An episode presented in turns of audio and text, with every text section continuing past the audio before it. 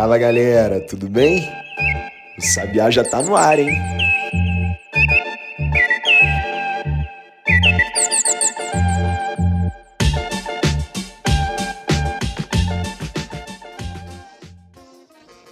Oito de abril de 2022, sexta-feira, e a gente não tem tempo a perder, então vamos rápido para o resumo das principais notícias do dia em até 10 minutos.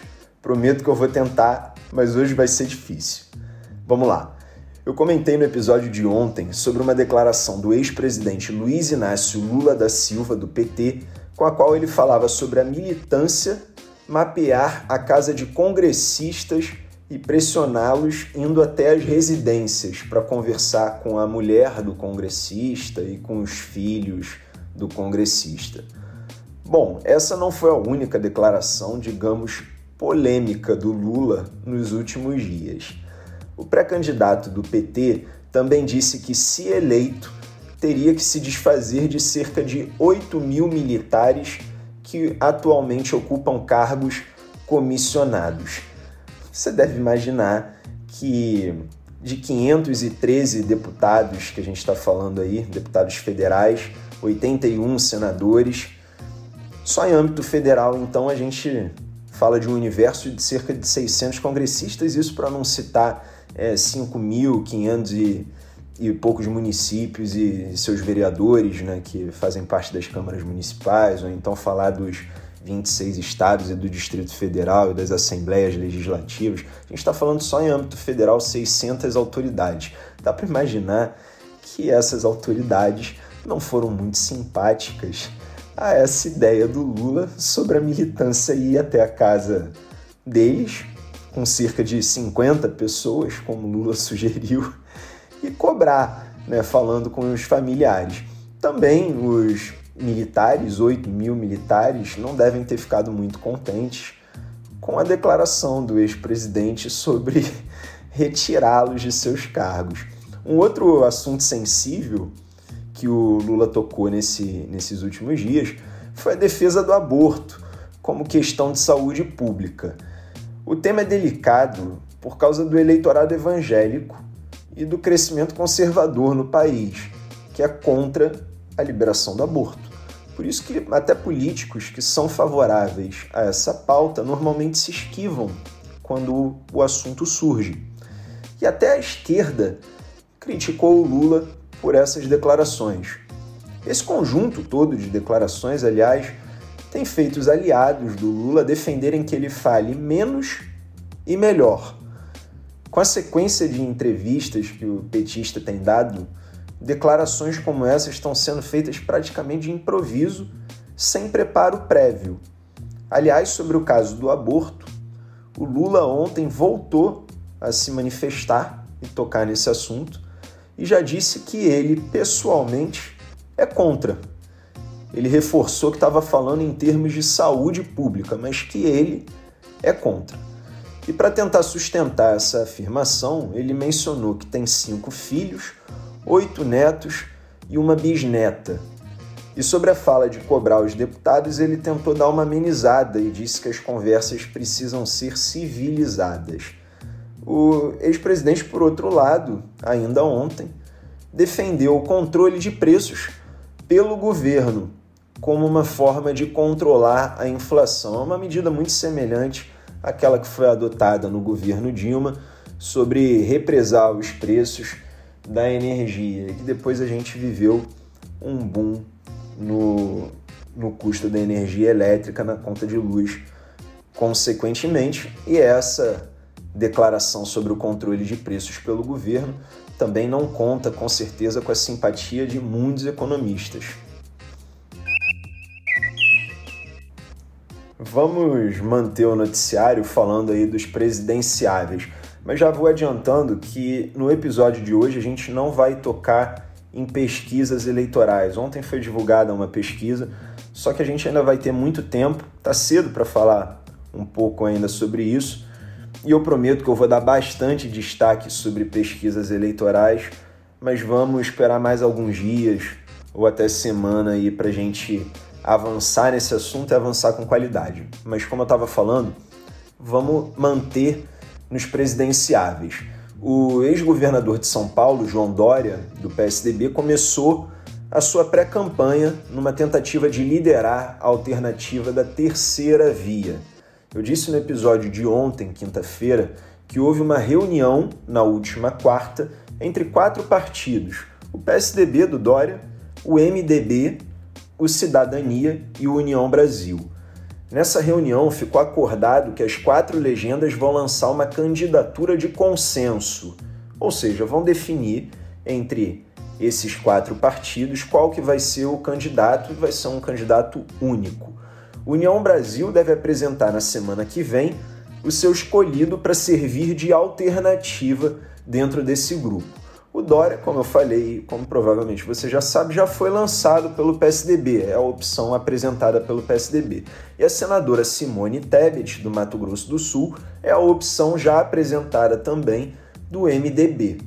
E aí a gente tem que lembrar que o ex-governador do Rio Grande do Sul, Eduardo Leite, que é do PSDB, foi derrotado nas prévias tucanas. Quando a gente fala prévias tucanas, a gente está falando das prévias do PSDB. Ele foi derrotado pelo Dória. Mas as notícias mais recentes colocam o Eduardo Leite como possível vice numa chapa encabeçada pela Simone Tebet. Lembrando que Leite estava tentando inicialmente articular sua candidatura ao Palácio do Planalto, mesmo derrotado nas prévias do PSDB pelo Dória. Quando a gente fala em candidatura ao Palácio do Planalto, a gente está falando uma candidatura ao cargo de presidente da República, porque o Planalto representa a presidência, é onde o presidente da República tem gabinete, onde ele despacha, é a sede do Poder Executivo Federal. Agora, uma eventual articulação para que o Eduardo Leite seja vice da Simone Tebet é uma outra adversidade, digamos, para a campanha do Dória, com a qual o Dória vai ter que lidar. Como eu disse há pouco, recapitulando, o Eduardo Leite inicialmente estava querendo se cacifar como candidato à presidência. Depois, as notícias mais recentes falavam sobre ele ser um vice na chapa com a, Simone Tebet. Então é mais um obstáculo dentro do próprio partido que o Dória está tendo que enfrentar. E ontem, como eu também estava dizendo, Dória intensificou as articulações para tentar liderar essa candidatura da terceira via. E aí entra a novidade: ele se reuniu com o presidente do Cidadania, Roberto Freire, e viajou à noite para a Bahia para jantar com lideranças locais e com o ACM Neto, que é do União Brasil, pré-candidato ao governo estadual. Aliás, o cara que escreveu o roteiro da série Eleições no Brasil caprichou, porque uma outra novidade é que o Dória acertou com o seu marqueteiro para a campanha eleitoral. O marqueteiro é Lula Guimarães.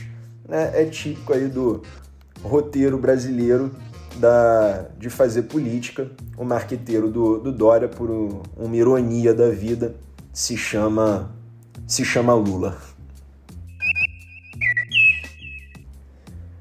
E agora a gente deixa um pouco esse papo de eleição para falar sobre a guerra na Ucrânia. Mas antes disso, não se esqueça de seguir o Correio Sabiá, tanto aqui no podcast quanto nas redes sociais, que é arroba Correio Sabiá. Você também pode compartilhar, porque sempre tem alguma pessoa que precisa de informação confiável e profissional. Mas agora voltando ao assunto da guerra na Ucrânia, o porta-voz do Kremlin, Dmitry Peskov, admitiu ontem que a Rússia teve perdas significativas em suas tropas durante o conflito e acrescentou que isso é uma grande tragédia para os russos.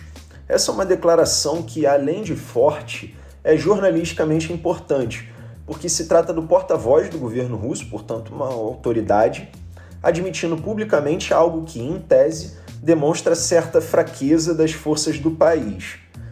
E ainda ontem, a Rússia foi suspensa do Conselho de Direitos Humanos da Organização das Nações Unidas e o Brasil se absteve de votar, assim como outros 57 países.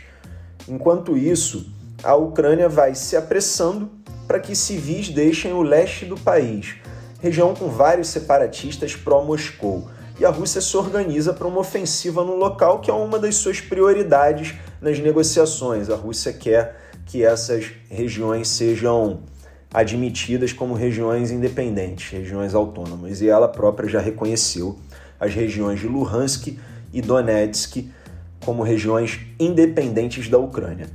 E bom, para fechar essa parte de guerra na Ucrânia, você provavelmente já me ouviu contando por aqui sobre as sanções impostas pelos países ocidentais contra os russos.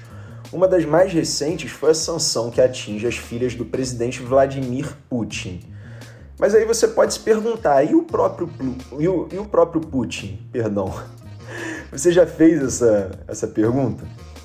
Então, uma reportagem muito interessante do New York Times mostrou por que é tão difícil rastrear os bens e a fortuna do Putin e, consequentemente, bloqueá-los. Logo no início do texto, o repórter faz referência, olha que viagem, a um processo judicial de 2010, 12 anos atrás, numa corte de Londres. São 421 páginas e havia nessas 421 páginas uma referência quase em tom de comentário adicional, no, no, na qual dois empresários citam durante uma reunião num restaurante em Genebra um iate que havia sido dado ao Putin de presente. Bom, a reportagem fez lá sua investigação e viu que esse iate, chamado Olímpia, era mantido por uma empresa com base no Chipre que os registros corporativos não eram vinculados ao Putin, mas sim ao Estado russo. Bom, e o interessante disso tudo, e a reportagem vai sustentando, com diversos outros exemplos, é que, ao que tudo indica, os bens do Putin se confundem, na verdade, com as propriedades do próprio Estado russo. E se por acaso você se interessar pela leitura completa, não vou ficar aqui detalhando tudo, citando todos os casos, todos os exemplos, mas você pode me chamar no Instagram, arroba Correio Sabiá, você também pode seguir o Instagram, que por lá a gente manda o link para você. A leitura vale muito a pena, é muito interessante ver os casos todos que são mencionados por essa reportagem e tem a tradução dela também. E os destaques de hoje ficam por aqui. No próximo bloco, a gente vai fazer um giro pelo resto do noticiário com tudo aquilo que você ainda precisa saber para ficar muito bem informado ao longo do teu dia e também para entrar ao final de semana com informação confiável e sabendo tudo o que aconteceu durante esses últimos dias que se passaram.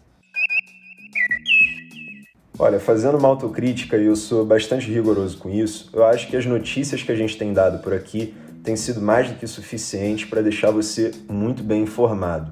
Só que uma outra notícia que rolou nessa semana e que eu não cheguei a comentar muito por aqui, isso foi proposital, foi a respeito de um áudio revelado pela Folha de São Paulo que indicava uma suposta recompensa do Palácio do Planalto pela morte do ex-PM, policial militar Adriano da Nóbrega, acusado de chefiar a maior milícia do Rio de Janeiro. Gente, lembrando sempre, quando a gente fala de Palácio do Planalto, a gente está falando necessariamente de Presidência da República. Palácio do Planalto é a sede do Poder Executivo, é onde o Bolsonaro tem gabinete e onde alguns ministros próximos do Bolsonaro também despacham, também tem gabinete. Mas voltando à notícia. A gravação que eu acabei de mencionar era da irmã do Adriano, a Daniela da Nóbrega, e foi obtida por meio de uma escuta da Polícia Civil do Rio de Janeiro. O ex-capitão, o Adriano, foi morto na Bahia em fevereiro de 2020 e o áudio fala que houve uma troca de cargos comissionados no Planalto para que houvesse a queima de arquivo. O Adriano e a sua família, e eu também preciso dizer isso aqui, eles têm amplo histórico de proximidade com a família Bolsonaro. E aí a gente está falando de uma homenagem do Flávio Bolsonaro quando era deputado estadual para o Adriano. A gente está falando também de cargo no gabinete do Flávio Bolsonaro, quando exercia mandato de deputado estadual, para ex-mulher do capitão. E o, o próprio Adriano também foi suspeito de envolvimento no suposto caso das rachadinhas no gabinete do Flávio Bolsonaro, quando ele exercia o mandato como deputado estadual na, Aler, na Alerj, Assembleia Legislativa do Estado do Rio de Janeiro.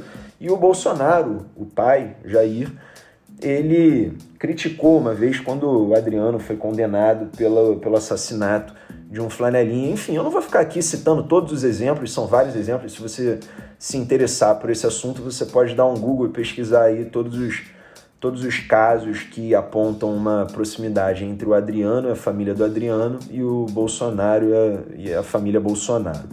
Mas o ponto é, essa mesma reportagem da Folha de São Paulo que indicava que a morte do, do Adriano da Nóbrega teria sido é, de alguma forma ligada a uma troca de cargos comissionados no Palácio do Planalto, essa mesma reportagem também falava que, de acordo com a Daniela, né, palavras dela, a determinação da morte do irmão, o Adriano, teria partido do então governador do Rio, Wilson Witzel, que era inimigo, adversário político aí do, do Bolsonaro.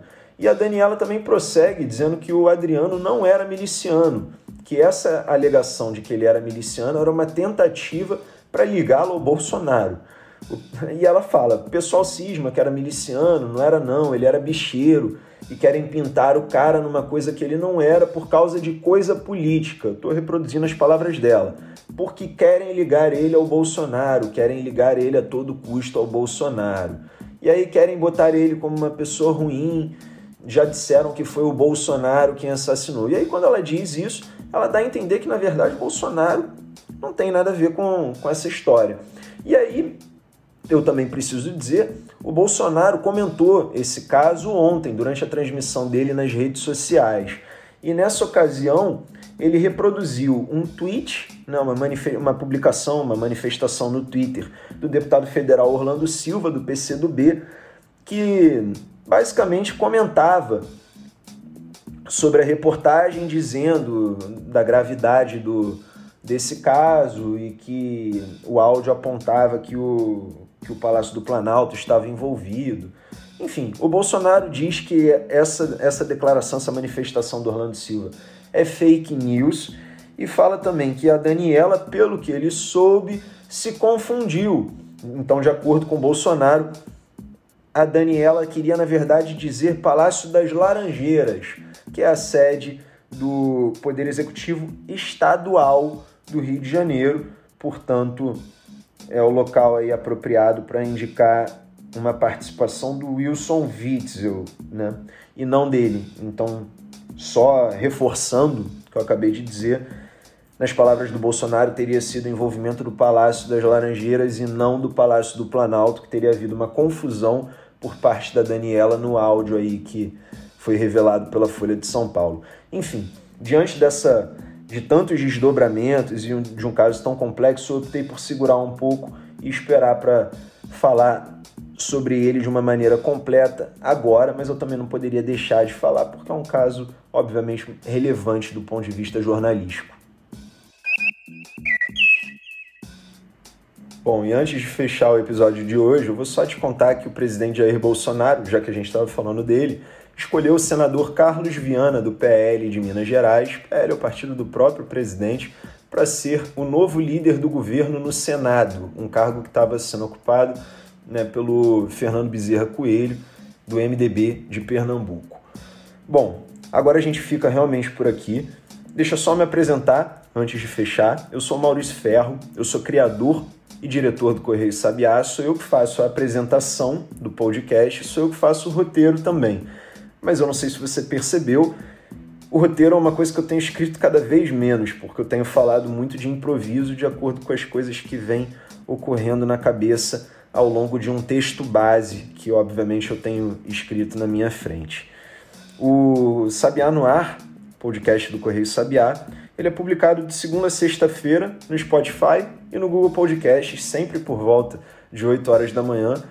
E o objetivo dele é que em até 10 minutos a gente dê o resumo de todas as principais notícias para você começar o seu dia muito bem informado. Hoje, como eu disse logo no início do episódio, seria difícil de conseguir realizar isso, porque as notícias eram bem extensas e eu achava que demandava um bom tempo aí para explicar de um jeito satisfatório. Eu espero ter conseguido. E se eu tiver conseguido, vou te pedir para compartilhar o Correio Sabiá nas redes sociais. A gente está em todas elas, sempre com arroba Correio Sabiá. Marca a gente e chama os amigos, chama a família para seguir e para ouvir também o nosso resumo de notícias. Sempre tem uma pessoa que precisa de informação confiável para começar o dia e essa é uma forma de prestigiar o nosso trabalho de jornalismo independente que a gente faz há três anos e meio e vem sendo cada vez mais reconhecido. Lembrando que o Correio Sabiá já foi contemplado com o programa de empreendedorismo e inovação na América Latina. Eu fui o representante na ocasião do Brasil. Era um programa do ICFJ, que é o Centro Internacional para Jornalistas, em parceria com o Departamento de Estado dos Estados Unidos. E mais recentemente, há dois dias atrás, a gente passou a integrar a AJOR, que é a Associação de Jornalismo Digital, um grupo que reúne uma série de iniciativas de veículos jornalísticos de respeito que também exercem um trabalho muito importante para fortalecer aí a, a democracia, a divulgação de informação confiável. Uma honra para a gente fazer parte desse grupo. Então, por favor, se você gosta, se você aprecia o nosso trabalho, compartilhe e venha voar com a gente. Eu preciso ainda fazer, antes de encerrar, a apresentação das outras pessoas que também ajudam ou ajudaram na elaboração do podcast. A Bia Brito é quem faz diariamente a edição do áudio. Já o João Gabriel Peixoto fez a identidade visual que você vê quando você acessa as nossas plataformas de streaming, o Spotify e o Google Podcasts. E o Rafael Santos foi quem fez as trilhas sonoras, o passarinho que fica subiando e que alguns de vocês já elogiaram quando mandaram mensagens aqui pra gente. Aliás, se você tiver mensagens para mandar, fique à vontade. Você pode fazer isso em todos os nossos canais, em todas as redes sociais, e aí você aproveita e também compartilha o Correio Sabiá. Como eu já disse algumas vezes, não tem Sabiá no ar no sábado nem no domingo. Como hoje é sexta-feira, sextou eu espero que todos se divirtam, consigam descansar, enfim, aproveitem o final de semana da maneira que vocês quiserem. E aí a gente se vê na segunda-feira para resumir as principais notícias do dia. E eu prometo que vai ser um pouquinho mais breve, espero pelo menos, em até 10 minutos o resumo do noticiário. A gente se vê lá.